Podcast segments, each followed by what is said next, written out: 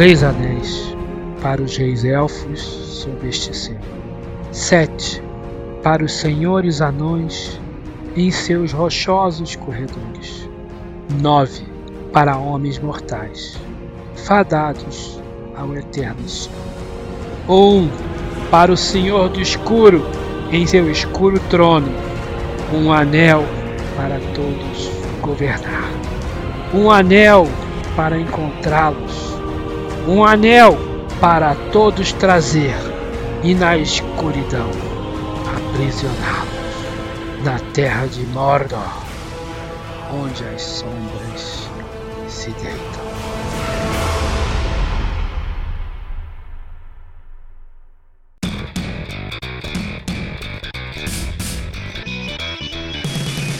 Fala pessoal, bem-vindos a mais um Pesado ao Cubo. O meu nome é Mário Medeiros e 300 dados depois você vem me dizer que perdeu o jogo porque seu oponente tirou 6 no centésimo vigésimo terceiro dado, eu acho que o problema não é o jogo, nem os dados. É o João. Fala pessoal, fala pessoal, aqui é João Amaral e pegue a guerra mais épica que o mundo de fantasia já viu e transforme num jogo de tabuleiro. Não tem como dar errado, ou será que tem? Fala galera, Cirus aqui e p... finalmente um jogo decente nessa c...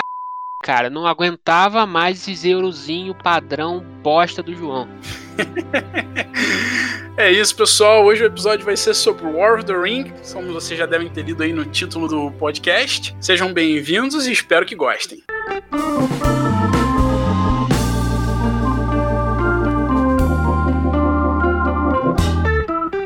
Vamos então, pessoal, para os comentários aí do nosso último episódio, Brass Lancashire.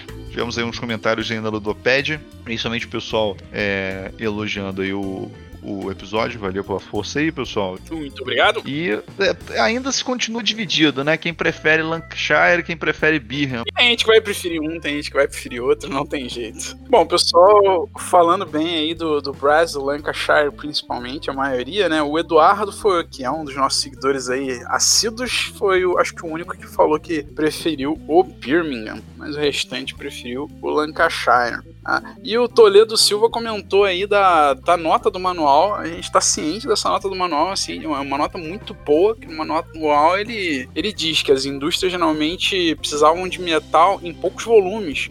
Então ele era transportado basicamente por cavalos e wagons, né, aquelas carroças antigas. O carvão era necessário em quantidades muito maiores, então eles tinham que ter uma cadeia de transporte mais robusta para conseguir comportar o, o, o carvão. Então era, essa é a razão das regras do jogo serem essas, né? Do, do, teleporte lá do metal que existe no jogo. Queria ressaltar aqui que o Li Peladinho deixou um comentário falando que estava ouvindo o podcast abrindo o BGA e o novo lançamento do BGA é Dungeon Texas. Claro que é o Dungeon Texas. A gente já tem informações privilegiadas de todos os lançamentos e tá aí o destaque bem colocado na hora certa. Claro. Você ouve primeiro no Pesado ao Cubo.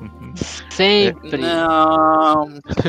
Sacanagem, pessoal. A gente não tinha essa informação, mas por acaso uma baita coincidência aí lançou Turns and Taxes né, no Board Game Arena quando a gente lançou o áudio falando justamente do jogo. É, um detalhe aí só do comentário Toledo que vocês passaram. Ele tava questionando aí se vai rolar episódio de Age of Steam. Não é por falta de pedido meu, tá ligado? Tô... Vai rolar no episódio de Age of Steam. É um. Está na fila, está na fila, vai chegar. Não só Age of Steam, o Strength Cube Games tá na fila. É, eu acho que é mais falta de partidas, né? A gente jogou, mas não jogou tanto assim. Algumas partidinhas a mais aí. É, acho que você e Mario jogaram um pouco, né? Eu joguei umas 5 partidas dele, mas vocês jogaram bem menos. E o Túlio Barros, ele veio aqui complementando com a informação dizendo que o profissional responsável por azeitar o jogo, como é o caso do Fel Barros, nosso saudoso Fel Barros, designer nacional, seria o desenvolvedor.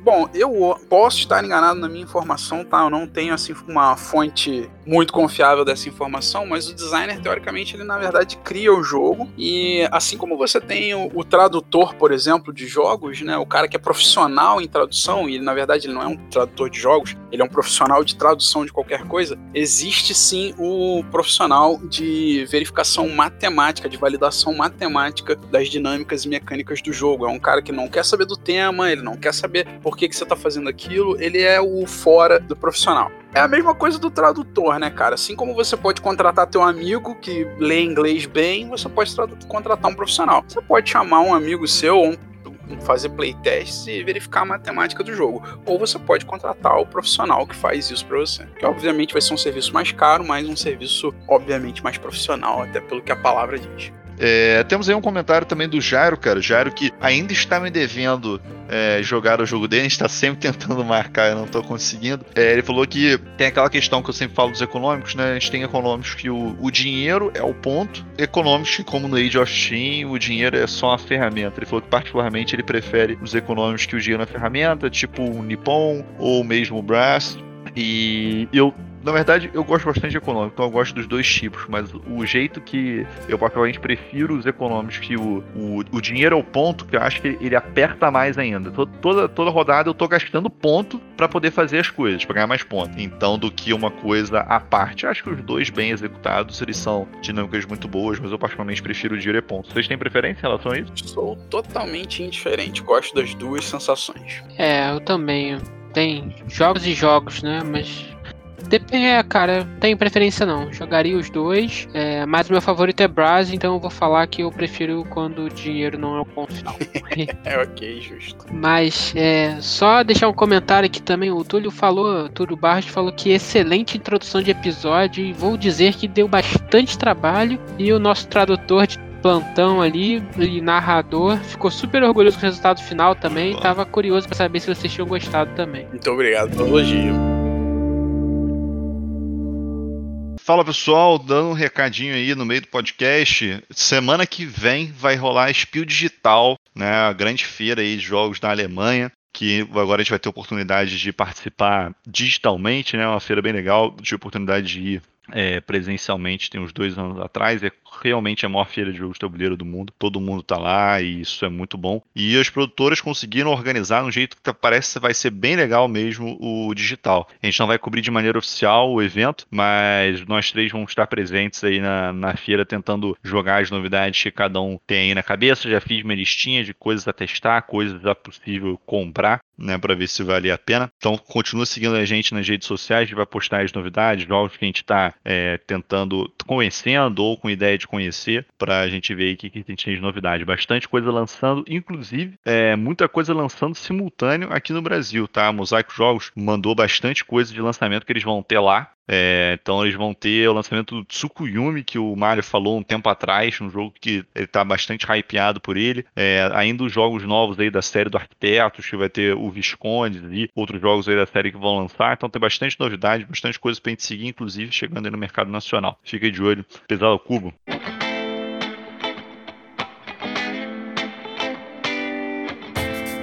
E João, o que você jogou lá no canal do Discord do Pesado ao Cubo? Cara, então, tava tentando jogar esse jogo tem um tempo, até que Marcos e Guise se, se propuseram a jogar comigo. O Throne of Allegoria, que eu chamei aí Kingdom of Allegoria, chamei de 300 coisas of Allegoria, mas o nome do jogo é Throne of Allegoria. Throne of Allegoria é um dos últimos lançamentos aí da Spielworks, que é uma empresa que eu gosto bastante, jogou, lançou bastante coisa que eu gosto, lançou é, a empresa alemã que lançou Gentes, lançou Inzi, ah, Decoste, que a gente já falou aqui. Então, assim, é uma empresa que tem lançamentos muito sólidos e tem é aquele jeito que vocês ficam sacaneando, a Spielworks só lança mil cópias mundiais de cada jogo dela. Então tem essa questão aí colecionista. Hum, tem o hypezinho do underground. Tem o hype do underground. Então, assim, eu, porra, vou jogar Throne of Allegoria, que se não me engano, a própria Spielworks fez o mod do TTS, tá bem direitinho. No Throne of Allegoria, o, o tema é que a rainha de Alegória tá morrendo e a gente, cada um de nós, joga com uma das famílias nobres do local que tá em busca de prestígio, a.k.a. ponto de vitória, né? É, pra virar o novo rei. O que, que tem diferente no Throne of Allegoria, né? Tem umas coisinhas interessantes, mas o que tem mais diferente é a primeira seleção de worker placement dele, e não é um worker placement per se, mas é, você vai. A gente tem uns marcadores que são bids. A gente tem dois bids de, de um, um bid de dois, dois bids de zero e um bid que é variável, um ou dois. E na sua vez, quando você faz o planejamento do worker placement, ele é parecido com o dominant speech, né? Você planeja e depois executa numa ordem específica. No planejamento, você coloca um desses tokens de bid em um dos locais do worker placement. Então o zero não vale nada, é só um blefe. Ou você pode colocar um desses tokens que tem valor. Inclusive, você pode empilhar até três tokens. Então, depois que os jogadores todos fizeram os bids dele nas ações, deles nas ações, a gente revela e, dependendo quem fez o highest bid, todos vão executar as, as ações. Só que quem fez o highest bid vai fazer a ação melhor de quem fez o second highest, enfim. É, de acordo com o valor dos bids nas ações, os jogadores vão fazer aquelas ações com maior ou menor força. Achei uma dinâmica bem interessante. Vocês sabem que eu não sou muito fã de leilão solto, mas eu gosto muito tipo de Keyflower, que é um leilão mais programado. E eu gostei bastante da seleção de ação desse jogo. É, as ações em geral, elas lembram, elas não são muito é, fora da caixa, assim, são padrão, não tem muita coisa é, diferente. Ele é diferente de maneira geral, mas esse sistema de bid é o que fez ele brilhar para mim. Achei um joguinho é, bem honesto. Acho que esse termo aí que às vezes a gente usa. Não é, pô, um jogo que vai entrar no top 10 da vida, mas é um jogo bem honesto, um jogo que eu, que eu pretendo comprar e ter na minha coleção. É um jogo que merece ser conhecido aí pelos comentários do João. Não joguei, mas fiquei animado com o que ele falou do jogo. Tenho interesse em jogar a partir de agora. É, nosso canal do Discord aí, lembrando, o pessoal está sempre deixando na postagem do podcast no canal. Já estamos no momento com 30 pessoas no nosso canal do Discord, então está fluxo maneiro aí de, de jogos. Está jogando pelo menos aí umas duas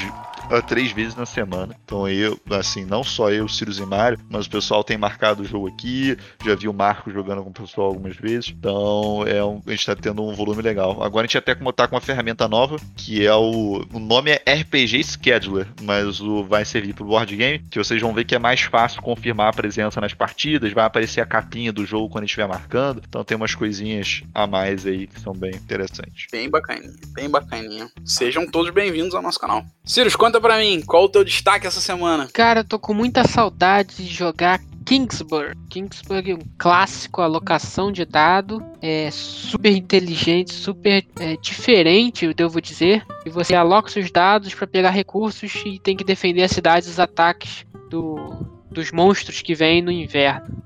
É uma temática bem simples assim, mas tem uma matemática, uma dinâmica ali envolvendo que é muito, muito, muito legal. E rolar no, dados com valores baixos ou altos, os dois são úteis para você nessa alocação. Então é bem divertido. E tem uma versão nova aí, a segunda edição, que vem umas expansõezinhas, uns cenários para variar o jogo, dificultar. Vale bastante a pena a galera dar uma olhada. Eu acho que o João não é tão fã assim, né? Mas eu acho que o Mario curte bastante também, né? Conheci com ele. Cara, realmente eu não acho Kingsburn nada demais. Ele, para mim, é. Ah, Kingsburg é muito bonzinho, pô, é, gostosinho no, no tempo dele, na proposta dele, prefiro jogar outras coisas. Então, eu acho ele. Ele é padrão, assim, de seleção do dado e tal. Te falar que eu nem lembro muitos detalhes, como é esquecível ele é para mim. Mas eu lembro que eu achei ele nada demais. Eu acho ele muito, muito bom dentro da proposta dele. É um jogo leve, ele é um dos jogos que eu consigo jogar com minha mãe, com tranquilidade.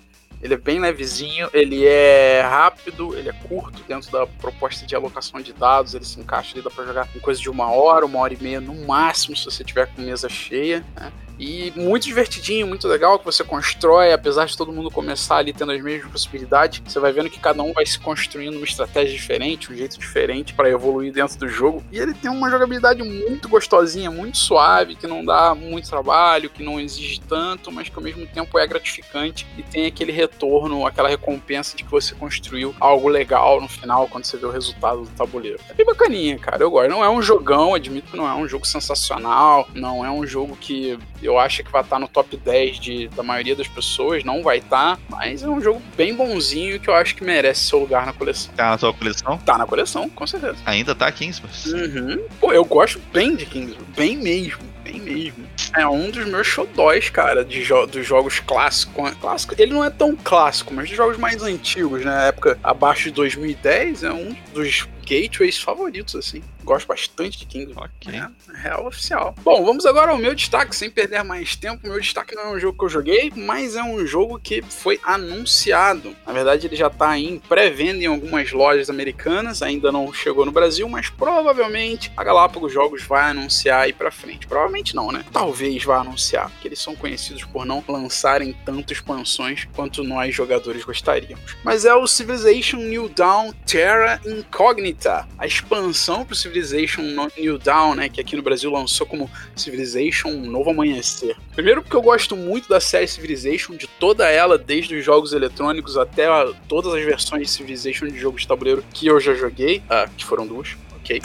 Mas enfim, a expansão vem aí com bastante conteúdo bacana, tá? Um deles que é um que me agrada bastante, que é o o Explore dos jogos 4X, né? Vai ser uma variante para você jogar com os mapas. O mapa começa escondido, virado para baixo, não revelado, que não dá para fazer no jogo básico. no jogo base o mapa é double-sided e você já começa com ele pré-montado. Nesse vão vir uh, tiles de mapa que você vai revelando na hora e você vai descobrindo ali o que que tem. Gosto bastante, bem bacana. Vem com algumas implementações diferentes, uma ideia de distritos que ainda não deu para ter muita noção do que que é, mas são os distritos que você controlar. Aparentemente você vai ganhar algum bônus de algum alguma forma por eles. Novas maravilhas, novas cartas de tecnologia, deve aumentar bem a jogabilidade. É um jogo que eu já gosto bastante, eu já acho ele bem legalzinho, apesar de não ter na coleção, mas super jogaria a expansão para conhecer, porque eu acho que deve ficar bem bacana. Eu gostei bastante do, do Civilization New Dawn, apesar de que eu joguei uma vez só, e, e aí vocês me falaram em relação à rejogabilidade dele e tudo mais, realmente me parece que não vai ter uma puta rejogabilidade do jogo base,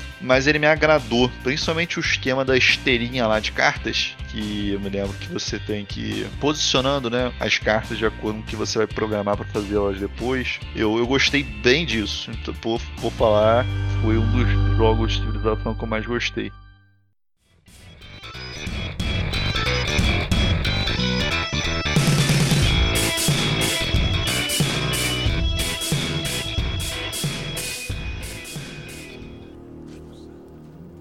É uma charada. Fale amigo e entre. Como se diz amigo em élfico? Melon.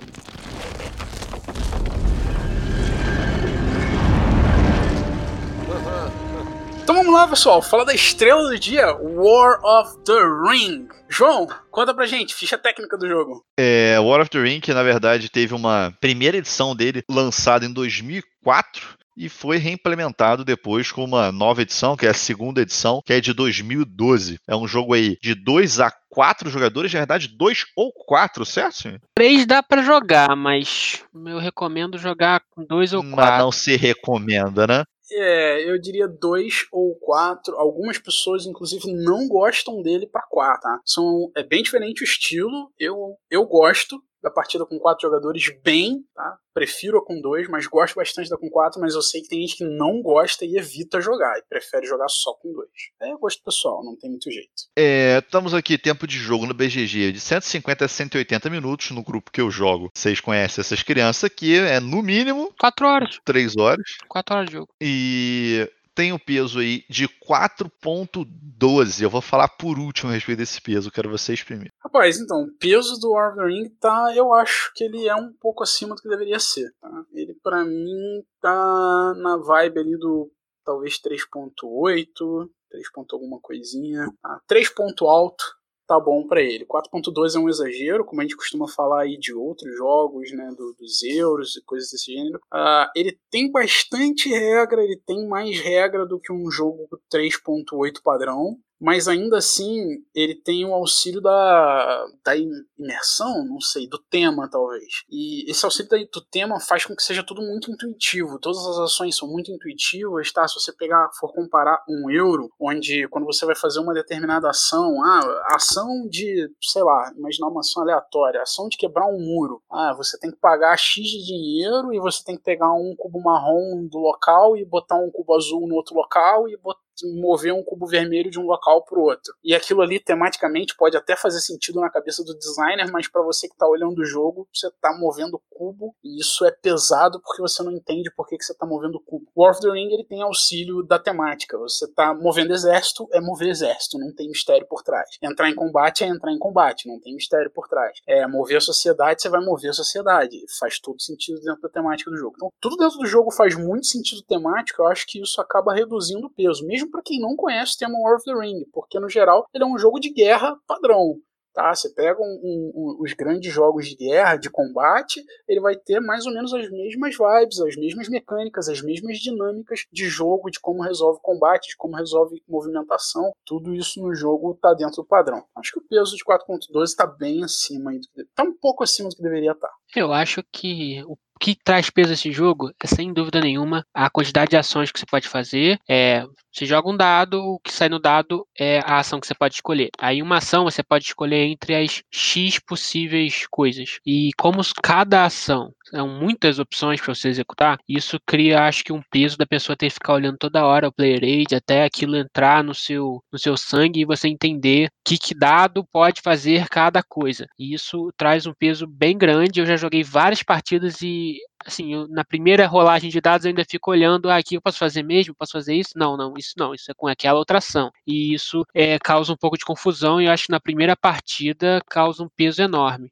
É, e uma segunda coisa que, para mim, sem dúvida, está atrelada ao peso, dá, confere um peso altíssimo, é a parte de é, deslocamento político da facção. É, você tem que. As, os diferentes regiões do mapa, as diferentes facções do jogo, elas têm que entrar num quadradinho em guerra. E existem vários quadradinhos antes do em guerra. E antes desse quadradinho específico, você não pode fazer nada. Se a sua facção não tiver em guerra, você não pode recrutar, você não pode invadir a região do inimigo, você não pode fazer nada. É, então, isso é um detalhe de regra que traz um peso grande e as pessoas tendem a esquecer dele e da sua importância. Então, isso também está atrelado a esse peso. E as cartas terem multiuso também, né? Tem dois usos só? Ok.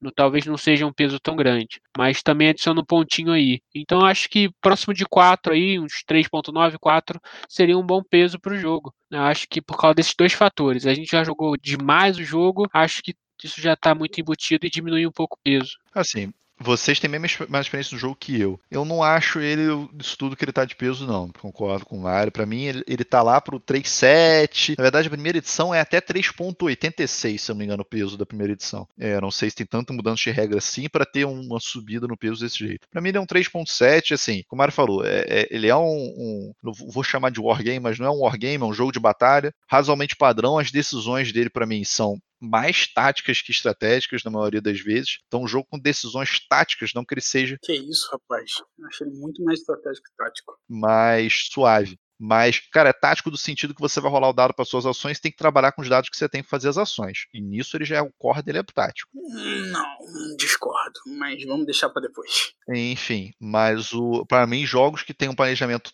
mais tático, você precisa, apesar de você ter um global estratégico, ele costuma ser um pouco menos pesado do que jogos, por exemplo, que o combate seja determinístico ou que você vai é, poder programar muitas ações à frente. É, para mim, costumam ser sentir um peso maior nos jogos. Por isso que eu acho que o War of the Ring ele tá realmente um pouco over aí no peso. Você não planeja jogadas com muita antecedência nesse aqui, não, cara? Planejo, cara, mas a questão é que eu dependo de muita coisa até lá. Então, assim, eu, eu dependo do dado das ações. A gente vai falar com o overview, mas eu dependo do dado das ações sair. Beleza, eu posso gastar aquele negócio que rerola? Posso, mas eu dependo do dado das ações eu dependo dos resultados do combate. Então, assim, eu estou falando no, no, no, big picture, não nas coisas pequenas, falando da dinâmica geral. Mas é justamente no big picture que ele é mais estratégico do que tático. Mas, enfim, o peso, eu acho, se eu tivesse que dizer onde que o peso está, eu acho que o talvez o motivo do BGG estar tá um peso tão alto é por causa da quantidade é, de é exceções de regra que ele tem. Ele tem muita exceçãozinha,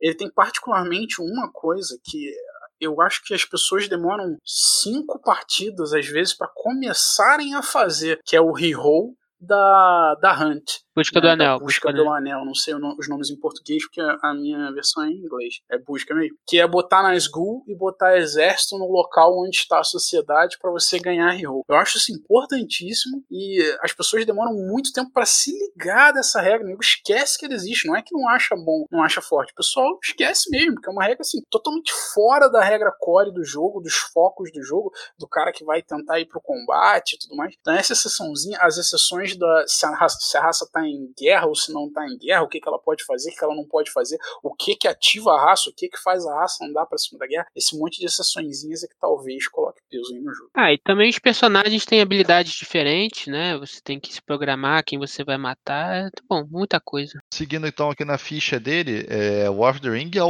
ele está na classificação de Wargame, por exemplo, parecer do BGG, como o segundo melhor Wargame. Tô até curioso pra saber quem é o primeiro. E é o quinto temático e o 12 no ranking geral do BGG. O primeiro é, ainda é Twilight Struggle. War. Ah, ainda é Twilight Struggle, ok. Interessante, não E- esperava isso.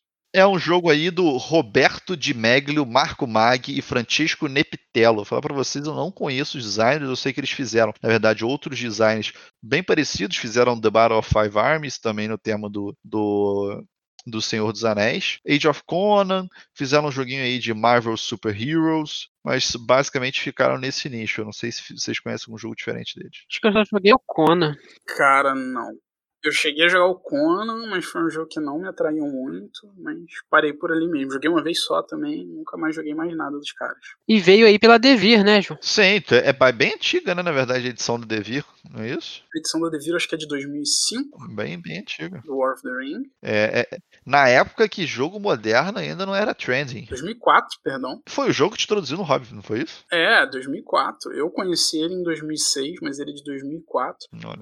Foi foi o meu primeiro jogo considerado moderno. Antes mesmo de Catan, antes mesmo dos, dos Gateways, me apresentaram War of the Ring. E esse jogo tem a melhor dinâmica mecânica que o João, que o João mais adora, que é a rolagem de dados, né, não, Joãozinho? Cara, mecânica pra mim ele tem tudo que eu não gosto, já que estamos falando assim. Ele tem rolagem de dados, área movement, área control. Não tem área control, pelo amor de Porra, Mário, controle de uma Não região do tem. mapa é um área control. cara. Não. não é a mecânica. Assim como um jogo de guerra não é um wargame. Existe uma definição por trás do termo. A definição não é controlar uma área do jogo. A definição é presença com simultânea de mais de um oponente na mesma região sem que haja conflito. Isso é a mecânica de comunidade. Ok, então é área influence, você tá mais feliz? É o que tá escrito no BGG. No BGG está escrito área influence e área majority, que está falando do El Grande. Então, pra mim, o nome da mecânica que está aqui é a mesma do El Grande, que você, considerando certo ou não, é o que tá escrito. Nossa, é o grande. É o grande um não bate no outro. Aqui só pode ter um cara por região. É, Sim, isso Mas é o que tá no BGG, cara. Eu concordo com vocês que tem uma diferença importante, mas é o que tá aqui. Ok. eu não sei Área majority ou área influence. BGG tem direito de estar errado e o pesado ao cubo tá certo. não deveriam colocar área majority em jogos assim. É, o pessoal coloca, o Game of Thrones também tem. Assim, a definição pode ter mudado e eu tô por fora, tá? Mas a definição que eu conhecia era de que devia ser simultâneo, mais de um jogador simultâneo na mesma região sem que houvesse como. É que, na verdade, a definição você está correta, que é múltiplos, múltiplos jogadores podem ocupar o mesmo espaço. Na verdade, no War of the Ring tem isso em alguns locais com os personagens especiais, até pode fazer, mas não é o core do jogo. Mas não define controle. Não, exatamente, não define controle, é- exatamente. Então, eu acho que não, não se criou ainda um nome bonito para isso, mas é estilo War. Só um jogador pode ficar em cada região. Você bate no amiguinho da outra região rolando dado. É um War com tema do Senhor dos Anéis. Quem convidou esse cara? E ele tem as outras questões de ser team base, ele tem um manejo de mão ali, tem um, um conflito é, resolvido por, além dos dados, tem uma questão das cartas do conflito, essas são as mecânicas principais dele. É, o principal hand management, o dice rolling, não só o dice rolling, não o dice rolling de combate, né, mas o dice rolling das ações que definem o que você vai fazer durante o jogo. Eu acho que são as duas mecânicas principais dele. Eu tô impressionado com o seu descaso, João. Com o quê? Não, impressionado. Quando a gente fala de um jogo bom, você tem que botar o War ou o War Júnior no meio, cara. Cara, Porra, velho. definição, Eu vou é começar a comparar esses teus Qual é a joguinhos. diferença do War of the Ring do War normal? Mete elfo, ent, anão e tira os disquinhos. É isso, cara. eu vou isso, embora desse. Aí, e, e troca o mapa, troca o mapa, mete o mapa da Terra-média e tira o mapa do. Isso aí, porra. Que isso, Acabou. velho. Na verdade, o War é mais estratégico, porque em War você não joga dado para selecionar as ações que você pode fazer. Fica o silêncio no ar. Seguindo aí, eu nem lembro qual o resto do roteiro. Eu tô, eu tô fisicamente Mas é ofendido. Tá- tá- Eu deveria jogar o War. Implicâncias à parte, vamos dar continuidade aí. Sirius, conta pra mim, sobre o que, que é o War of the Ring, então? Cara, eu tô mega desmotivado agora. O João acabou comigo. Eu não quero mais falar você sobre percebe jogo. que é verdade. Tio violado. O jogo é maneiro porque ele é o filme implementado no jogo de tabuleiro. É o filme, o livro tá ali dentro. Você tem que chegar com a- o Frodo, com a sociedade, na Montanha da Perdição, jogar o anel lá e destruir. Se você fizer isso, você ganha o jogo. Se você não conseguir, você pode conquistar algumas fortalezas inimigas no mapa, de Mordor e o Saruman. Só que é muito difícil fazer isso porque a história não é essa. E o Mordor e Sauron começam super gigantes no mapa e começam a destruir todo mundo da sociedade. E eles vão dominando. No começo do jogo parece que o jogo tá todo conquistado por eles. E aí o jogo no meio ele dá uma equilibrada. E no final, se se estender, o Frodo destrói o anel. Então é muito maneiro porque é a exata sensação que o filme e o livro te passa. De que você começa com a sociedade perdendo muito e depois você começa a ganhar espaço, fôlego e esperança de ganhar no final. Se você estiver jogando com a sociedade. Mas você pode estar jogando com os Mordor e com Saruman também, que você fala, ah, vocês estão ferrados desde a primeira rolagem de dados. Porque você já começa jogando sete dados e seus, o adversário jogando só quatro. Ele tem menos ações e menos presença de mapa. Então já passa essa sensação de dominância do tabuleiro. Isso é muito maneiro, essa é, transposição do sentimento das outras obras para o jogo. É, como o Sirius falou, o jogo representa muito bem as obras, tanto se você já viu o filme quanto se você já leu o livro em si. Muito da pegada do jogo tem tá ali presente, muito da pegada da história, na verdade, está ali no, no jogo presente. As principais guerras que acontecem no filme e no, livro, ah, e no livro acabam que são as guerras mais frequentemente é, que mais frequentemente ocorrem no jogo, que é, por exemplo, ali ah, os exércitos de Mordor saindo para invadir Minas Tirith. Se você conhecer a temática, você vai saber os locais, tá? Ou os exércitos de Orthanc tentando invadir ali Helm's Deep em Rohan, tá? Esses combates são os mais clássicos de ter. É, claro que o jogo tem a parte bacana, onde você pode tentar reescrever a história, onde você pode tentar fazer guerras diferentes, em locais diferentes, botar exércitos de um lugar para brincar com exército de outro lugar que nunca no livro eles nem nunca se viram. Isso já aconteceu em algumas partidas. Na última partida que a gente jogou antes de gravar esse episódio, isso chegou a acontecer. A gente teve. é, foi os caras ali de Gondor batendo nos caras de Orthanc. É absurdamente longe assim para eles chegarem. Eles deram uma volta e conseguiram chegar. Então é bacana você conseguir recriar essa história, mas ao mesmo tempo mantendo a fidelidade ali da, de como a história, do peso da história, né, de como ela prosseguiu, de qual era o objetivo de, todo, de cada povo, de cada um dos lados da parada. Muito maneiro isso implementado ali no jogo. Ô Sirius, dá um resumo aí pra gente como é que funciona mais ou menos o jogo. Cara, o jogo. Primeira coisa que tem que saber sobre o jogo é como você ganha o jogo. Tá? É, então, existem quatro condições de vitória, duas para cada lado. E em qualquer condição de vitória, quem leva vantagem, se as duas acontecerem ao mesmo tempo, é a Sociedade do Anel. Então, a primeira coisa, a primeira condição de vitória é o Frodo chegou na Montanha da Perdição. Se ele chegar no último step que tem na Montanha da Perdição, acaba o jogo, ele, a Sociedade do Anel ganha. A segunda é se é, o Anel conseguir corromper o Frodo. Então, o Frodo foi corrompido, ele foi dominado por Sauron, acabou o jogo. As outras condições de vitória também são bem intuitivas, que são no mapa, né? É, a sociedade, o pessoal da sociedade conseguiu dominar quatro fortalezas de Mordor. Porra, Mordor tem que. É, Mordor ou Saruman, tá? Quatro pontos de É, fortaleza quatro aqui. pontos de fortaleza.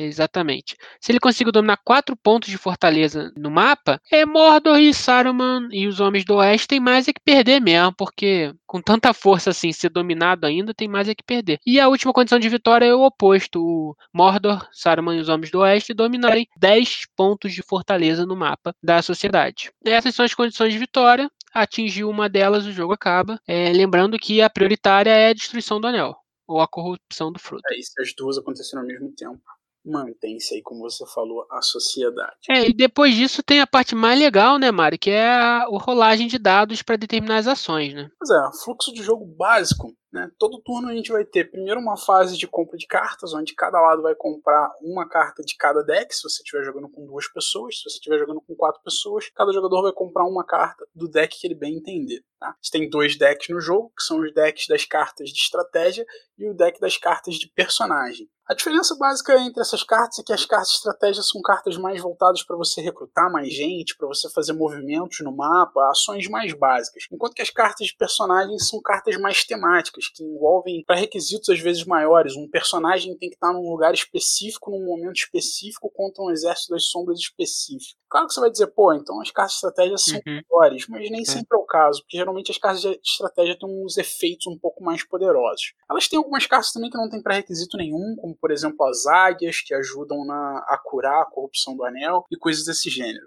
São, em geral, eventos mais voltados para a temática, enquanto que a de estratégia são eventos mais voltados ali para o combate no jogo, tá? para a movimentação, a logística do jogo, coisas desse gênero. A segunda, a segunda fase do jogo é onde a sociedade informa se ela quer declarar ou não a nova posição do Frodo, né? O jogador dos povos livres escolhe se ele quer declarar a nova posição da sociedade no mapa. Não vamos entrar em muitos detalhes nessa fase, mas basicamente é a fase onde você vai mover a sociedade pelo mapa em direção a Mordor com os steps que você vai executando secretamente durante a partida, né? Durante a fase de resolução de ações você vai andando com a sociedade, mas a figura continua parada no mesmo local, você só diz quantos passos ela já se moveu em determinado momento você transforma, você zera esses passos né, e move no mapa efetivamente aquela quantidade de passos que você deu anteriormente. Depois, uh, o pessoal que está jogando com as sombras, né, ou o jogador ou o time que estiver jogando com as sombras, eles vão escolher quantos olhos, quantos dados de ação deles eles querem alocar para tentar sentir a presença do anel. É, lembrando como o disse, as sombras elas começam com sete dados para serem jogados de ação, enquanto que os povos livres eles começam só com quatro dados de ação para jogar.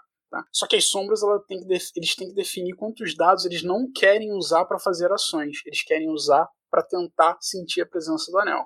Quanto mais dados, maior vai ser a chance deles acharem o anel, tá? Quando o Frodo se mexer. Porém, eles vão ficar com menos ações para fazer de menos ações militares para fazerem no mapa para tentarem ganhar controle de alguma coisa no mapa. Então tem que ter um balanço aí dos jogadores dentro da estratégia de cada um, de se ele acha que a sociedade está mais tendente a se mover ou se ele está precisando mais de controle do mapa, vai botar mais dados para batalhar, enfim, decisão do jogador das sombras. E depois a gente vai para a fase core do jogo a frase core do jogo, cada lado vai jogar os seus dados restantes. No caso da sociedade, todos os dados são restantes, eles não separam dados para nada, como os, os povos das sombras fazem. E depois de jogar os dados, vai começar uma fase onde o jogador da sociedade sempre joga primeiro e eles vão ficar revezando um draft de ações. O jogador da sociedade vai escolher um dos dados dele e resolver. Vai, depois de resolver, descarta esse dado. O jogador das sombras vai escolher um dos dados dele e vai resolver. Depois de resolver, descarta esses dados.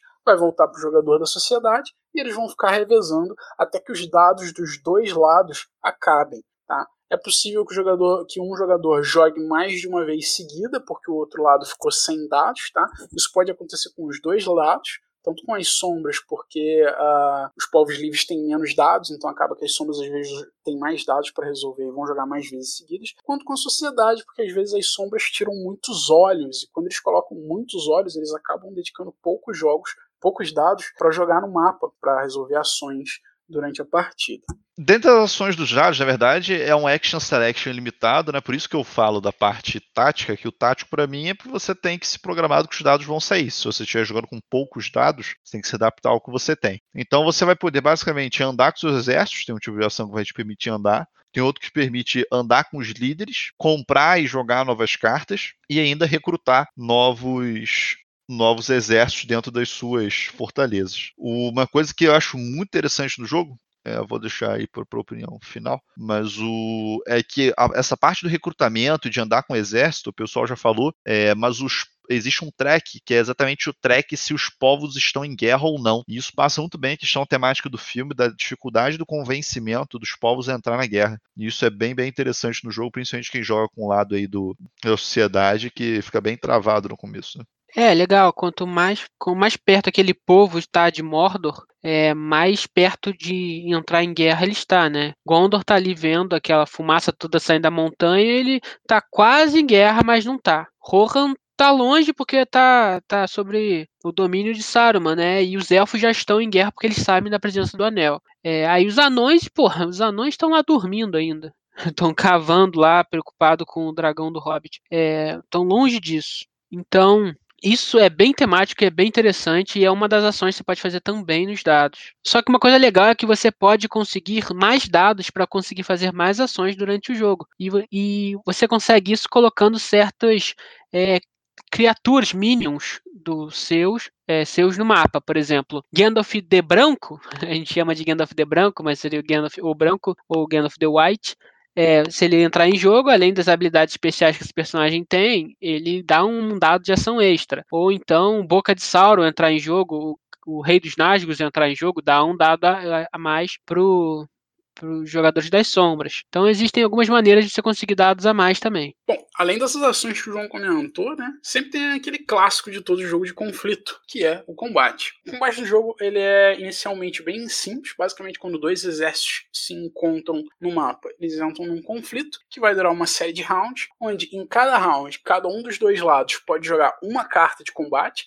e é importante ressaltar nesse momento que as cartas do jogo elas são divididas todas elas em duas sessões: parte de evento, parte de combate. Se você usar uma carta pela parte de evento dela durante a fase de ações, você vai descartar ela e você vai ficar sem a parte de combate. Assim como se você escolher ela para usar durante um combate, você também vai descartar ela e não vai poder usar ela como o evento dela. Às vezes você tem umas dúvidas assim, interessantes, onde um evento do jogo é de uma carta é muito forte, mas também a parte de combate dela é muito forte, você fica na dúvida de qual que você quer usar. Bom, além de cada lado escolher qual carta vai usar, os lados vão armar as suas forças de combate, sendo que essa força de combate é limitado a 5, onde cada unidade que você tiver naquela, naquela, naquele grupo de unidades suas vai contribuir com um dado, e você vai jogar essa quantidade de dados, novamente, repetindo, limitado a 5. Cada um dos lados vai jogar os seus dados e cada 5 ou 6 é um acerto que o oponente tem que remover uma unidade regular dele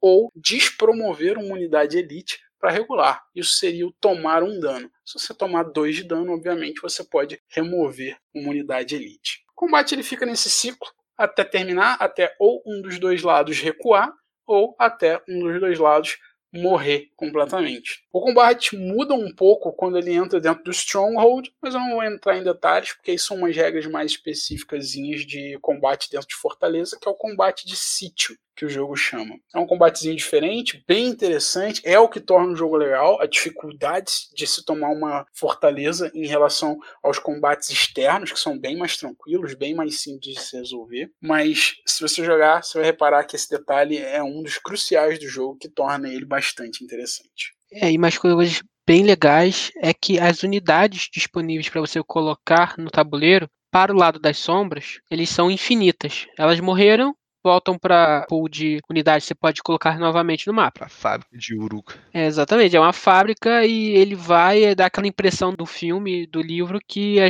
é muito bicho e é gente infinita que pelo outro lado, com os jogadores da sociedade, cada unidade morta ela sai do jogo e vai para dentro da caixa você tem aquela quantidade limitada de figuras plásticas que podem entrar em jogo e geralmente elas entram em jogo e elas morrem, elas vão morrendo, você vai ficando desesperado, você quer fazer determinada ação, não tem o que fazer, não tem como botar no mapa aquelas unidades, então você tem que gerir essa quantidade de unidades em cada local específico, cada local que você está julgando ser estratégico. E aproveitando, cara, eu queria perguntar para o João o que, que ele achou dessas cartas aí de ação que tem efeitos é, tanto no combate quanto efeitos é, de ação mesmo. É a visão de uma pessoa que não gosta tanto de jogos de sorte, né? Você acha que elas são equilibradas, na verdade? Cara, eu eu gosto de, de multicard use, apesar isso, de eu achar bem eu limitado a essa questão aí. São, são duas opções, tá? Mas eu acho interessante. A única coisa que me incomodou é que existem, aí isso é mais a opinião do jogo, existem algumas cartas que são ações que meio que você só poder fazer através de carta. Assim, eu, eu gosto da, das cartas, para mim, ou um ou outro. Ou você, suas ações são guiadas por carta. Então, assim, por exemplo, jogos que você tem é,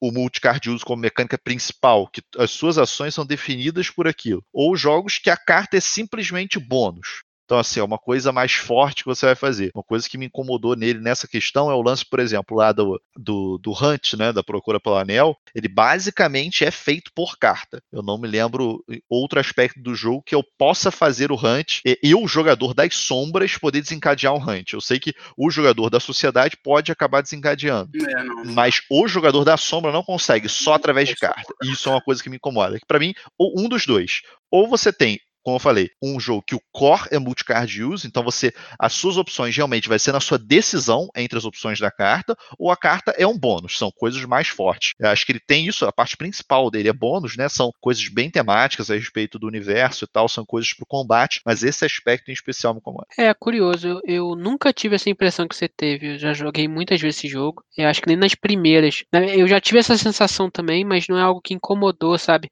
Porque as ações das cartas geralmente são recrutar mais gente, andar de um modo inesperado, recrutar gente num lugar inesperado. É sempre algo que você já pode fazer melhorado. Sim, isso pra mim tá perfeito. É, e que surpreende, pega o adversário de surpresa, né? De, de calça Uhum. riada. É, e os jogadores das sombras têm essa adição de poder desencadear uma procura pelo anel, que normalmente no jogo eles não podem fazer de modo algum. Só quando o Frodo anda e passa para algum lugar específico que eles conseguem, né? É, a grande questão do jogo pra mim é que ele. A, a intenção do jogo é ser um assimétrico sem regras assimétricas. Exato, é verdade. A, a ideia pra mim é que se você tá com, com as sombras, você tem que focar no, no combate, na parte militar, no mapa, movimentação, logística. O seu foco é esse. Porque é a ideia temática do jogo. As sombras queriam dominar a Terra-média. Até Mordor queria sair, invadir e tomar todos os castelos. Essa era a forma deles de conquistar. E ah, enquanto que a sociedade é ela que é responsável por tentar mobilizar o anel e fazer a movimentação.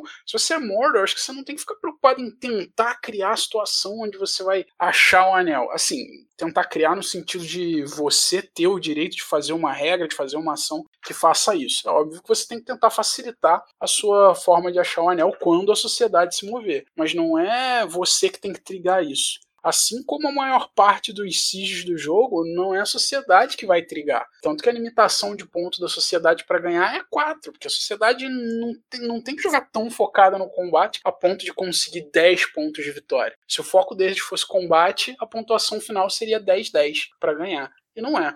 Essa era outra pergunta que eu ia fazer para o João, porque não sei se você conseguiu perceber isso nessas partidas que você teve, mas é que um jogo de ação e reação, né? Você tem uma condição de vitória, que é o Frodo jogar o anel. Quem pode fazer isso é só os jogadores da sociedade, que ele tem que andar com o Frodo. Mas cada vez que ele anda, causa uma reação, que é o jogador das sombras ter que procurar o Frodo e acabar gerando, corrompendo o Frodo. Então, cada vez que eu tento ganhar o jogo pra, na- nessa condição de vitória, que é jogar o, chegar mais perto de Mordor e jogar o anel lá dentro do, do vulcão, é, eu causo um contrapeso, né, que é eu ser corrompido porque eu fiz isso. E, o, e por outro lado, os jogadores das sombras, toda vez que vão tentar pegar um território da sociedade, eles abrem mão de defender um território que são deles. Então, se ele der mole nessa logística, é, vale a pena eu abrir mão, eu, jogador da sociedade, abrir mão de dois pontos no território para pegar dois pontos das sombras, porque dois pontos das sombras para o jogador da sociedade equivale a muito mais de dois pontos, porque eu ganho com quatro. É, para as sombras é 20% da pontuação, para os povos livres é 50%. 50%. Então, é um jogo de ação e reação, assim, na minha opinião. Por isso que ele faz ficar um jogo assimétrico para os dois lados, com regras iguais para todo mundo. E aí, essa carta de gerar, fazer a hunt, né, procurar o anel e corromper o Frodo, é uma ação que não vem muito e também não é para vir muito, por causa dessa ação e reação.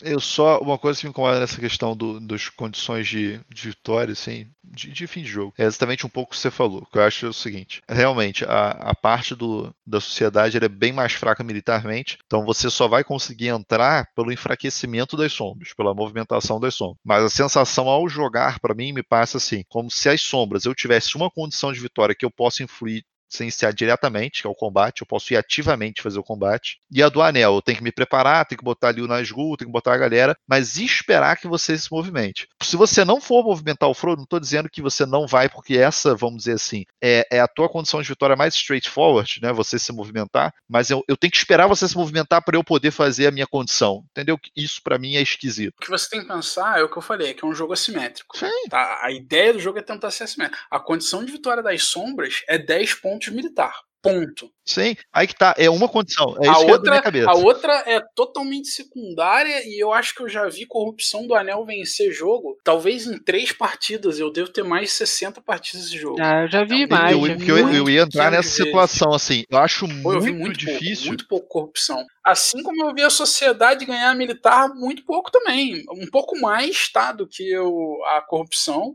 Corrupção é o que menos acontece. Vitória militar da sociedade é o segundo que menos acontece, mas já devo ter visto mais cinco, seis vezes. E os outros são os mais padrões. A sociedade queimar o anel, né? Chegar na, na torre, conseguir entrar lá e tacar o anel. É um, uma das mais comuns é da sociedade, enquanto que das sombras a mais comum é ganhar o militar. Esse é o padrão. É, me pareceu essa questão do, do, de, da corrupção do fruto ser muito difícil. Muito, muito difícil e, e dependente por essa dependência, né? Eu, eu dependo do, do jogador da, da, da, luz, vamos dizer assim, fazer ação e, e, é um, e é um risco mais, mais controlável, vamos dizer assim. Inclusive, eu vou te contar algo interessante que talvez, muito, não sei se muito sua opinião, mas te faça entender melhor, tá? É, o Designer Diaries desse jogo, né? A ideia original era não ter movimentação da sociedade por parte do jogador da sociedade, nem ter busca pelo anel, nem tá nada disso. Ele ia ser um jogo puramente de conflito, Tá? onde a condição de vitória dos, das sombras ia ser exatamente essa que é atualmente, marcar 10 pontos de vitória, e a condição da, de vitória da sociedade seria sobreviver X turnos, acho que era 10 turnos na época. Aí vira um risco. Ou 14, um negócio assim. Eles só tinham que sobreviver, que seria a ideia do tempo do Frodo chegar na, chegar lá. na Mount Doom e queimar. É o risco.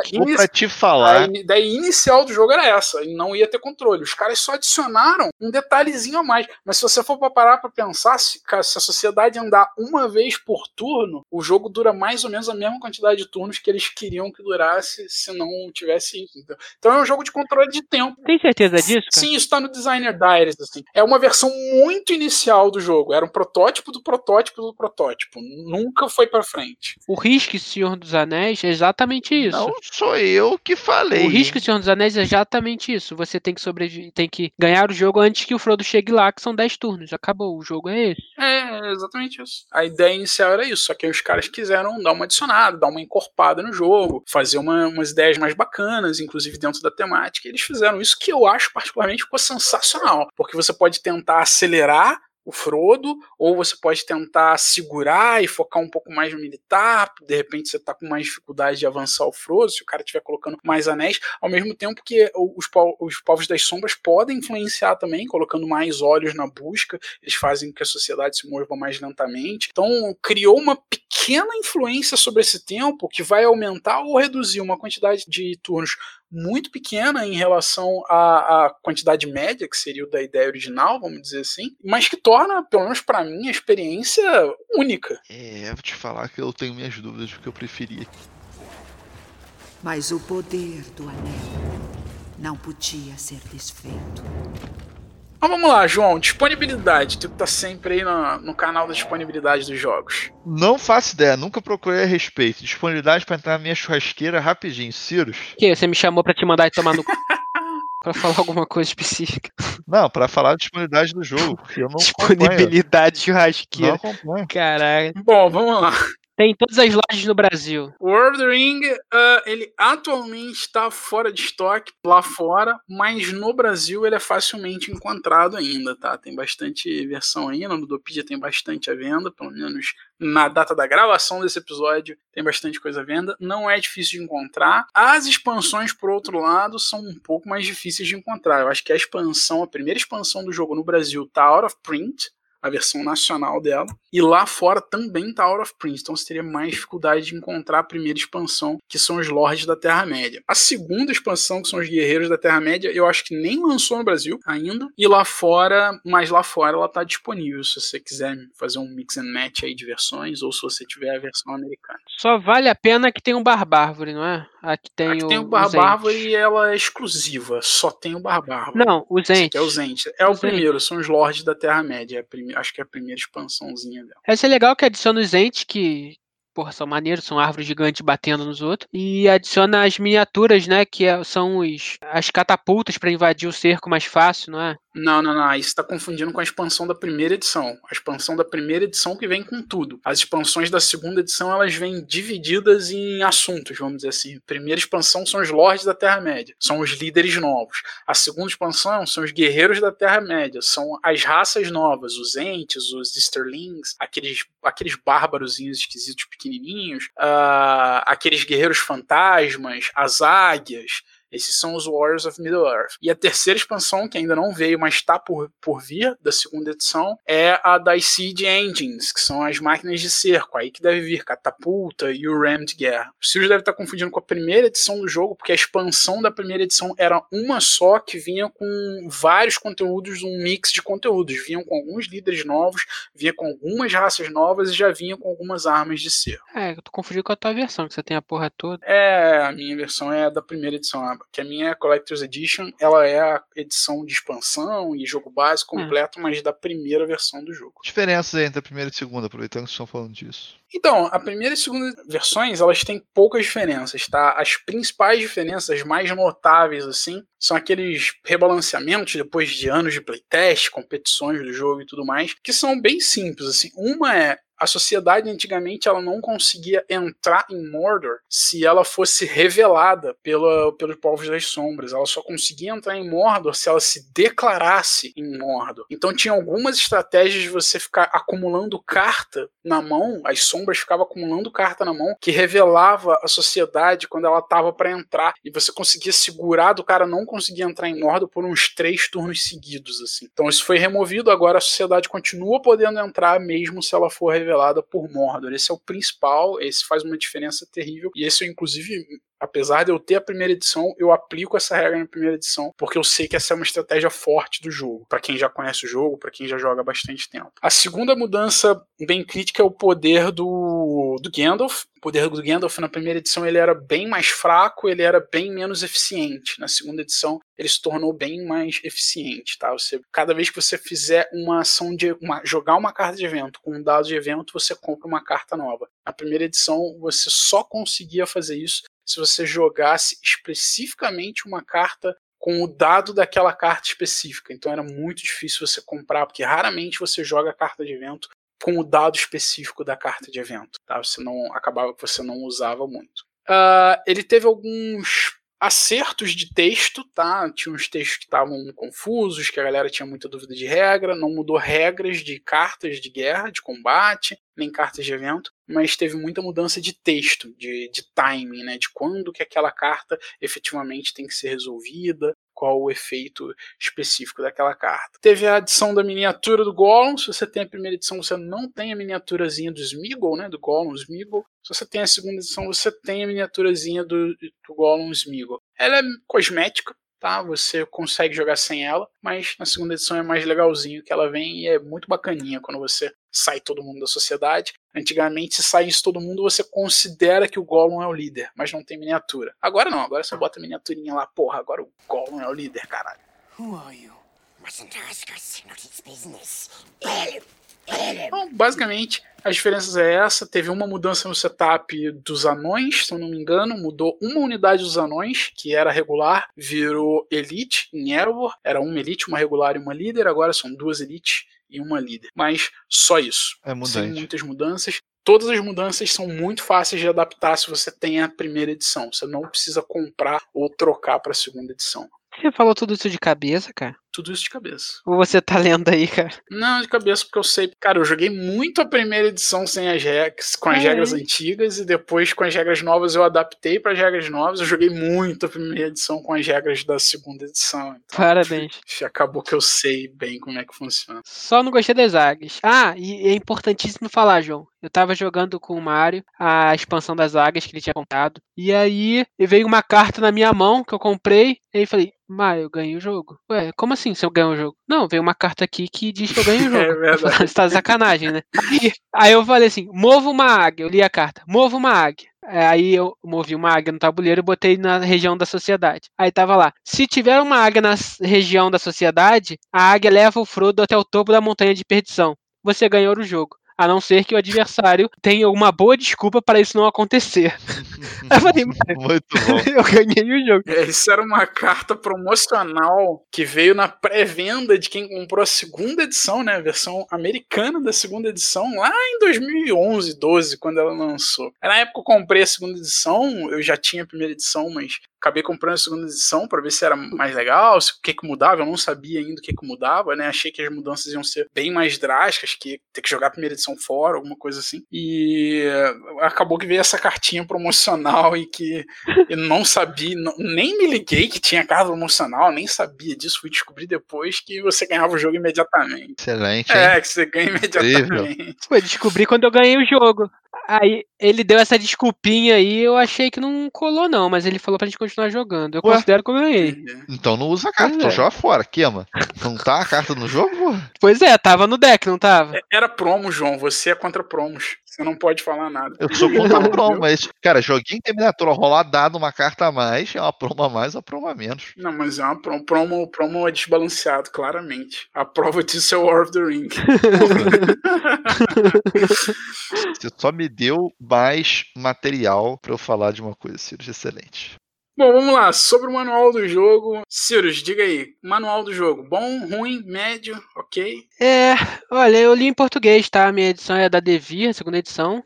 Não, o manual tá claro. O manual é tranquilo, não achei nada demais. Ele é muito grande, eu acho. Tem incomodou um pouquinho pra ler. 48 páginas, se eu não É muita coisa, mas ele tem umas páginas. O setup me incomoda demais. É, na minha versão, o setup vem um mapa e um númerozinho em cima do, da região, e você tem que olhar que o númerozinho significa X unidade daquela região. É, a edição que o Mario tem é uma edição um pouco é, de luxo, um pouco mais legal que a minha. É, ela vem já com a quantidade de figuras ali, uma melhor desenhada, eu acho, sabe? Não é tão chato fazer o setup.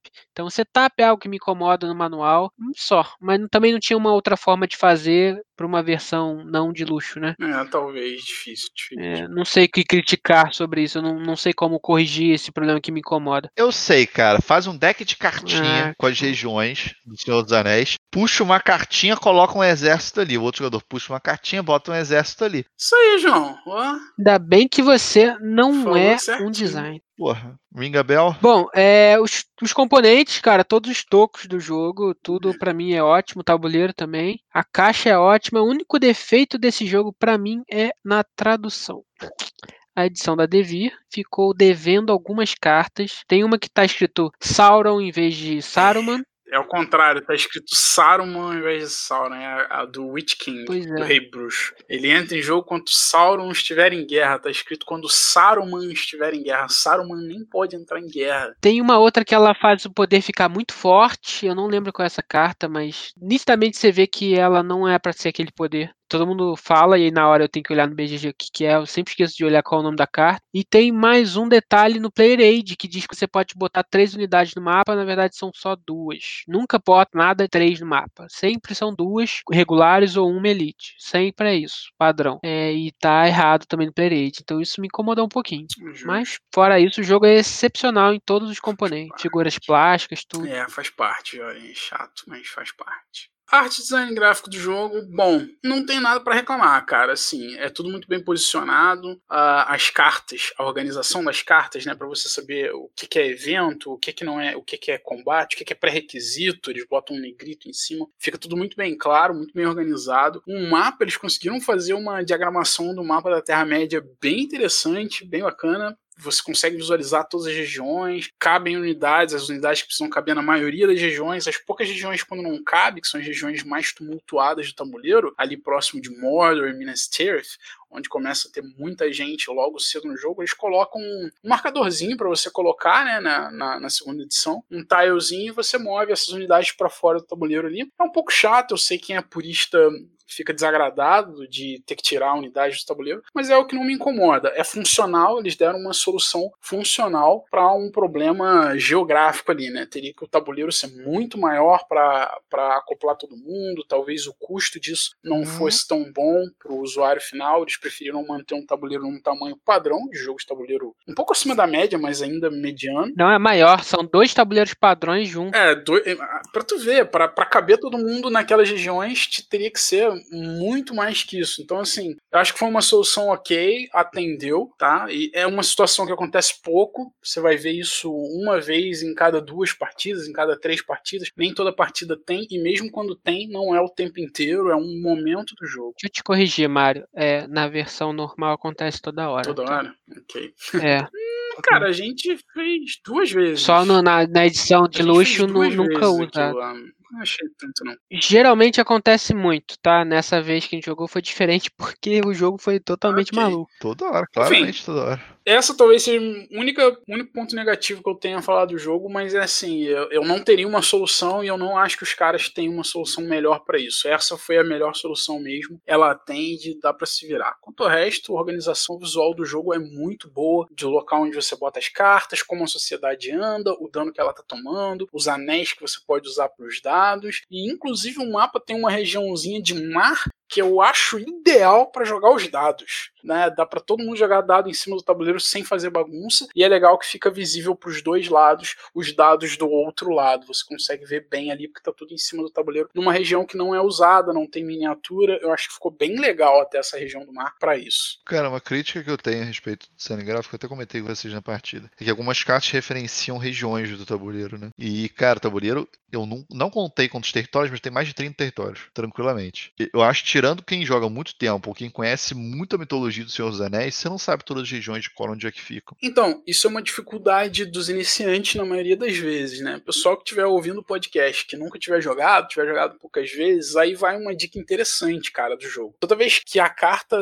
referenciar a uma região, ela vai referenciar também a um grupo de exércitos. Ele vai dizer um exército de Sauron, um exército de Isengard ou um exército de Southrons e Easterlings, que eu não sei qual é a tradução na versão em português. Quando ela se referencia a esse exército, tá? 100% das vezes, a região que a carta está dizendo está dentro da área de controle daquele exército. Então, se a carta disser, ah, uma, uma unidade de Isengard na região qualquer lá, aleatória, você procura essa região dentro da faixa amarela do tabuleiro que vai estar tá lá, entendeu? Porque para mim isso realmente ficou, ficou ruim, mas com essa dica do mar ajuda. Que senão poderia simplesmente, como alguns jogos fazem, fazer um minimapazinho referenciando aquela região. Justo, Ticket right. Tem como não, porque, porque é muito grande a, a carta, é muito pequena. É, é um tamanho de um celular e é. toda cheia de texto.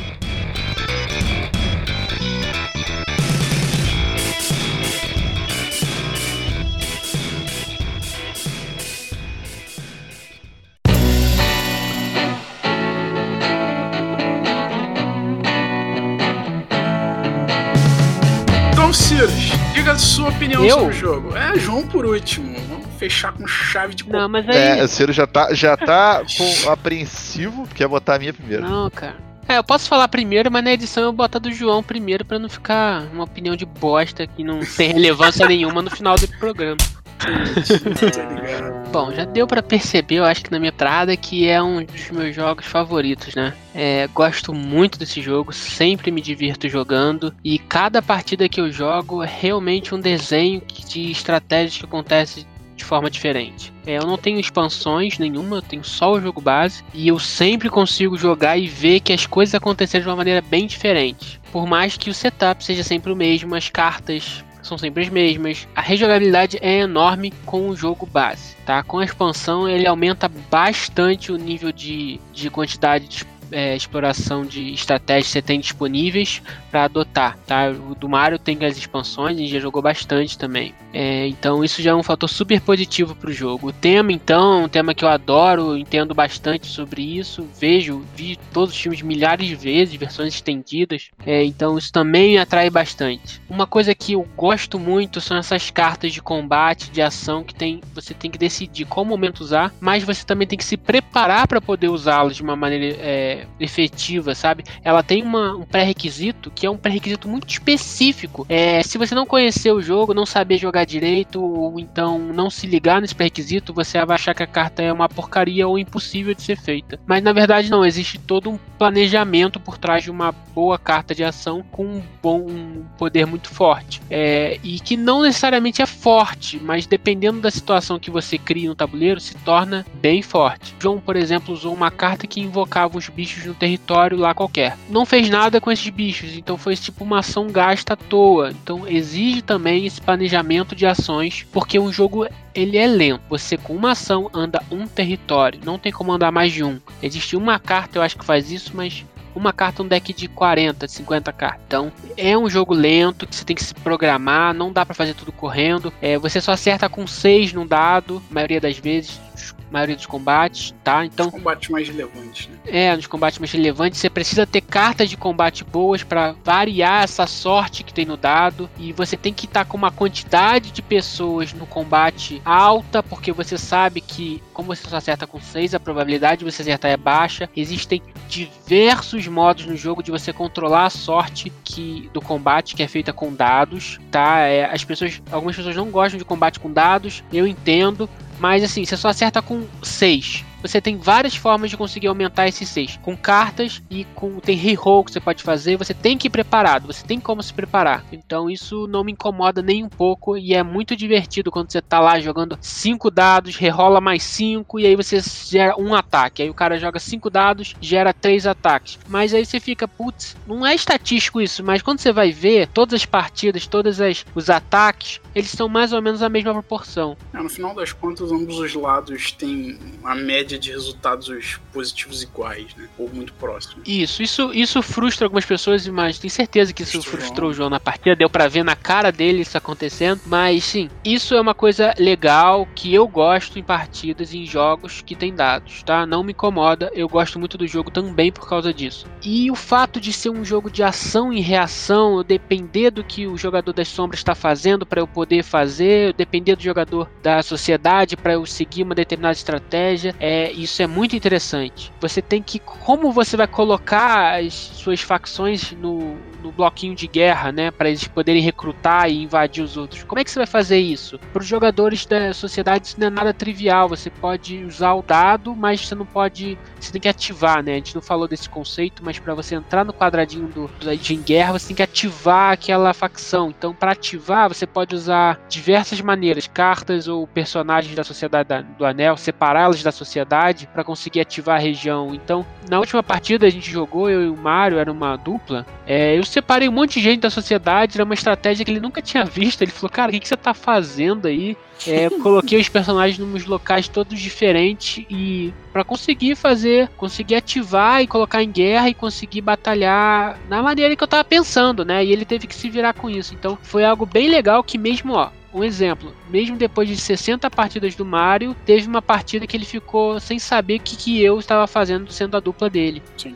Né? Isso já mostra uma variedade grande de estratégias no jogo base. Então, assim, é um jogo excelente. Eu acho que todo mundo deveria conhecer esse jogo. É, eu recomendo bastante você, pelo menos, conhecer. Não precisa comprar se você não gosta de Ameritrash, mas eu. O João conheceu o jogo, eu acho que ele não se arrepende de ter conhecido, talvez se arrepende de ter jogado mais de uma vez, mas é certeza que ele não se arrepende de ter conhecido. Não, por aí. Minha opinião também é compartilho uma opinião muito similar à do Silas, vou tentar não me estender muito. É, foi o primeiro jogo moderno que eu conheci na vida, foi o que me cativou, foi o que me conquistou. Eu lembro que na época eu fiquei muito frustrado depois que eu, quando eu conhecia outros jogos, porque nenhum chegava aos pés dele. E olha que são jogos que hoje eu gosto, mas eu lembro que eu joguei Catan e eu falei, pô, é isso? E eu achei Catan chatinho na época e tal. E, e hoje, né, pensamento mais maduro, eu gosto de Catan, É Catan. Mas na época, por, por eu ter jogado um jogo que era épico e era de um tema que eu achava maneiríssimo, pra mim, jogo moderno era aquilo, eu acabei me afastando dos outros. Acabou que depois isso virou, né? Foi rápido, foi um período. Talvez um ano, talvez menos. Depois eu comecei a conhecer jogos modernos mesmo, a cultura, o hobby. Comecei a conseguir colecionar, comprar meus primeiros jogos e aí tudo voltou ao normal. Normal não, né? Eu con consegui gostar de todos os tipos de jogos. Mas o War of the Ring ele ficou muito tempo no meu top 2, assim, é, porque eu conheci o TI logo depois que eu conheci ele. O TI embarcou no top 1, mas ele ficou no meu top 2 por anos e anos afinco, até, se eu não me engano, 2011, que foi quando eu conheci Through the Ages. Aí aí Pô, entrou o Through the Ages desbancando ele. Ao longo dos anos ele foi sendo um pouquinho rebaixado aí por outros jogos, mas ainda tá no meu top 10, tá? Ele é o meu oitavo jogo favorito na minha lista atual ali, quando eu brinco de vez em quando de fazer top 10. Ele, a última vez que eu fiz ele tava em oitavo lugar. É meu jogo favorito, nunca recuso. Amo ele tanto com dois jogadores quanto com quatro jogadores. Acho que são experiências muito diferentes, principalmente porque com quatro jogadores você não consegue ativar a mesma nação duas vezes seguidas, né? Porque cada jogador controla as suas nações específicas. Isso muda bastante a forma de você pensar e a estratégia que você tem que traçar para tentar ganhar o jogo. Então eu acho que essa diferença é crucial para fazer ser legal jogar das duas formas e para me fazer querer jogar das duas formas em momentos diferentes. Vai ter momento que eu vou estar mais afim de jogar um x1, vai ter momento que eu vou estar mais afim de jogar ele em time, que ele se encaixa muito bem das duas formas e tem uma diferença razoável para ser bom jogar das duas formas. Top 10, jogo sensacional, como o Sirius disse, jogue Não era 8? Já caiu pra 10 só durante o podcast? top, está no top 10, filho. Top 10 é está no top 10. Está no meu top 10. Está no meu top 10, é um jogo sensacional. Como disse o Ciro, jogue o jogo, não deixe de jogá-lo. tá? É uma experiência muito diferente, tá? Para mim, sensacional. Experiência temática. Se você conhece o, o- a história do Senhor dos Anéis, eu acho que é uma das experiências mais temáticas e mais imersivas que a gente tem no mercado de board games hoje em dia, tá? Sem E dúvida nenhuma disponível no Brasil. e disponível no Brasil. Então, João, finaliza pra gente com aquela chave de cocô bonita. Qual a sua opinião sobre o War of the Ring? Primeiramente, é... Vou botar um fade assim do João acabando. Primeiramente, aí vai acabar o episódio. É isso aí, pessoal. Ficamos por aqui. é, eu acho o seguinte, o War of the Ring ele, ele tem um preciosismo temático. Tá, isso eu acho que realmente. A primeira vez que eu joguei, eu tinha assistido. Eu já falei isso com vocês, eu tinha assistido O Senhor dos Anéis nos cinemas, quando lançaram, há muito tempo atrás. E assim, eu não tinha lido os livros, não tinha visto versão estendida, não tinha nada. Recentemente eu assisti de novo, assisti a versão estendida em, em casa, em sequência, tudo. E eu tive um, um aprofundamento no tema e tudo mais. E o que me fez a experiência melhorar. Então, o que eu acho que o, o Mário falou é muito válido. Se você gosta do Senhor dos Anéis, eu acho que ele é um, um, um jogo temático absurdo. Eu acho que ele realmente tem que estar no, no ranking de tema que ele está. Porém, portanto, contudo, É agora que entra o é, eu acho que ele se compromete em algumas questões de jogabilidade pelo tema.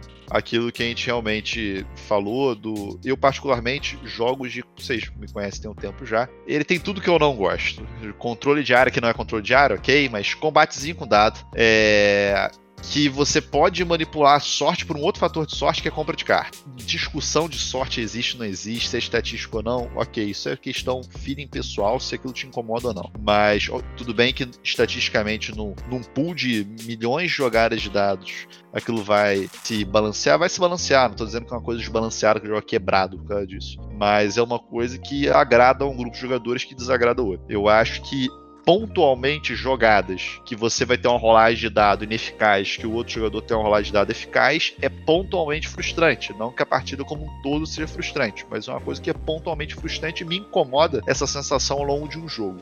Eu não, não jogo nenhum jogo pra em algum momento aquele jogo tá me sentindo frustrado com o jogo. Acontece em nenhum jogo. Nos jogos euros, sem sorte, isso não acontece. Eu não sei frustrado, né? Isso não acontece. Porque o fato é o seguinte, cara. Se eu, o que às vezes vocês ouvem eu falar, quem tem jogado comigo com Discord, enfim, jogar com vocês, às vezes eu fico bolado comigo mesmo. Tipo assim, puta, erros foram cometidos.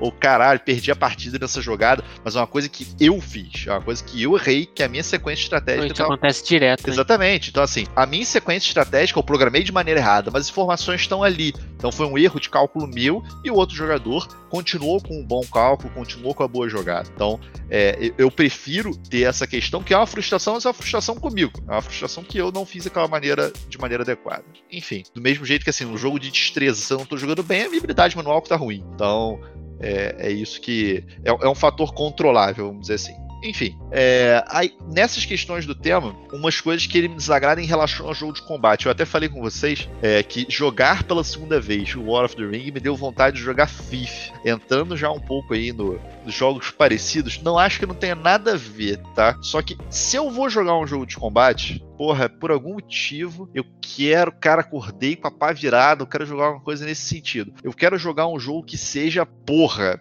que ele tenha carne, que seja uma coisa consistente. vou falar assim, vou querer jogar TI, eu vou querer jogar um FIF, eu vou querer jogar um jogo que me dê, porra, múltiplos jeitos de ganhar, que é uma coisa que eu gosto. Então, assim, essa questão do War of the Ring, pelo menos, eu acho que as duas vezes que eu joguei, eu joguei o jogo duas vezes, foi do lado das sombras. Eu tenho essa sensação que o lado das sombras é o lado da porradinha, e realmente é o lado da porradinha. É, isso é fato. Então, assim, cara, é, ele acaba que vocês jogaram mais partidas, vocês veem estratégias diferentes, né? Mas assim, acaba que o jogo ele tem um setup que é fixo, a, a variação do jogo vai ser as cartas, né? Que você vai pegar, acaba que a, a, sorte das cartas, como elas vão vir, é o que vai manejar até o jogo, são as coisas que são diferentes, e conforme os dados vão aparecendo, você vai ter que ir adaptando suas ações ali do que você teria programado, vamos dizer assim. Mas acaba que vocês já jogaram um jogo, você tem alguns movimentos parecido com xadrez ou jogos, por exemplo, Food Chain sem expansão. É, você tem, que é um jogo também nessa questão do setup fixo, vamos dizer assim. Setup fixo e no caso jogos com mapa, jogos com o mesmo mapa. Você tem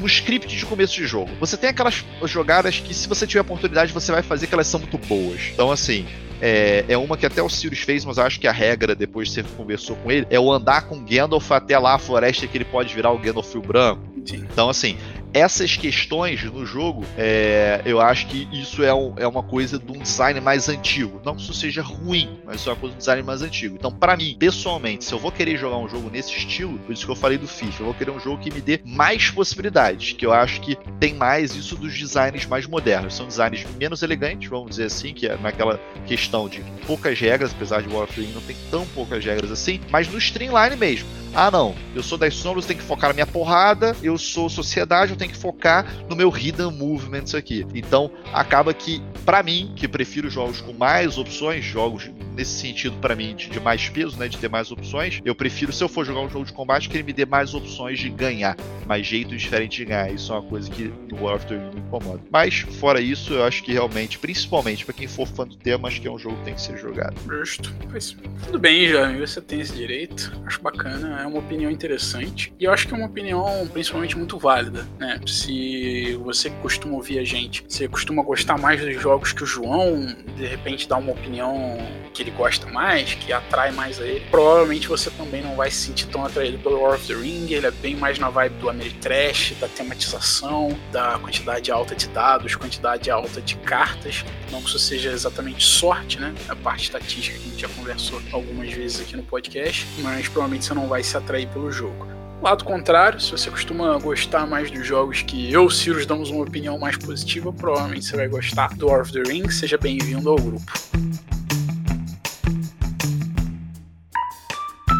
É, João, o que, que você tem jogado aí no nosso canal do Discord? Muitas coisas, cara. Como eu falei, joguei Pax Transhumanity, saiu lá no YouTube.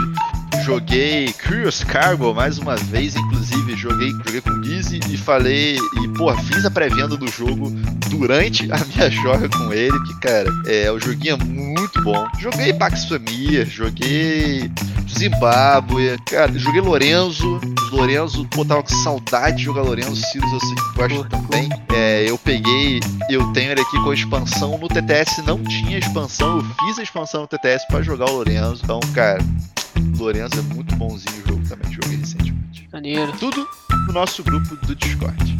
E Mário, como é, que, como é que a galera entra em contato com a gente? Então, pessoal, é só falar com a gente no pesado3.gmail.com, quem quiser quiser mandar mensagem também na Ludopedia, pode mandar mensagem lá direto. Tem a gente também na, no Instagram, se você procurar Pesado ao Cubo, tudo junto no Instagram, você encontra a gente lá. Temos também agora o Light ao Cubo aí, Cirus comandando a parte Light, que ele sempre gostou bastante, apesar de jogar também bastante jogo pesado, mas ele é um de nós três, acho que o maior fã dos jogos mais feeders, assim. Então, Cirus também no Light ao Quadrado, você pode acompanhar lá todo o conteúdo que o menino tem postado isso aí. Estamos no iTunes, estamos no seu agregador de podcast, estamos no Spotify. Siga a gente, dê 5 estrelinhas no nosso Uber e vem se divertir com a gente.